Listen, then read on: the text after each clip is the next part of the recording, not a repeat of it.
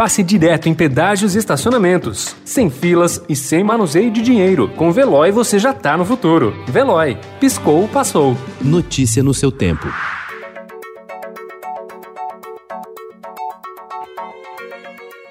Olá, seja bem-vindo. Hoje é quinta-feira, 22 de outubro de 2020. Eu sou Gustavo Toledo, ao meu lado, Alessandra Romano. E estes são os principais destaques do jornal Estado de São Paulo.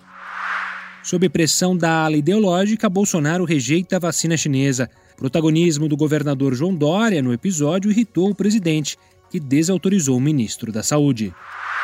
85,3% dos brasileiros estão dispostos a se vacinar contra a Covid assim que um imunizante comprovadamente seguro estiver disponível, aponta a revista Nature. Em 1904, politização do tema foi um dos combustíveis para violentas manifestações anti-vacinação obrigatória contra a varíola no Rio, então capital do país. Brasileiro voluntário em teste morre de Covid. Cássio Marques se diz favorável à quarentena de magistrados em Sabatina, no Senado. Papa aprova a união civil de pessoas do mesmo sexo. Governo prevê contratar 51 mil servidores a partir de 2021. Obama entra na campanha e faz ataque a Trump. Irlanda decreta novo lockdown contra vírus. Empresas já dão mais importância ao comportamento que à formação nas contratações. Collor é alvo de busca em operação da Polícia Federal.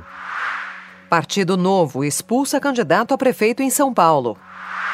Pelé e as crianças, meninos e meninas reproduzem gols do rei na Vila Belmiro. Bares de vinho com cozinha afiada. Casas combinam boa bebida com cardápios preparados por chefes. Novos Mutantes chegam ao cinema.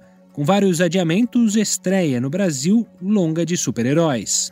Notícia no seu tempo. Pegando a estrada ou só indo no shopping? Com o Veloy você já está no futuro e passa direto em pedágios e estacionamentos, sem filas, sem contato e sem manusear dinheiro. Aproveite 12 mensalidades grátis e peça já o seu adesivo em veloy.com.br.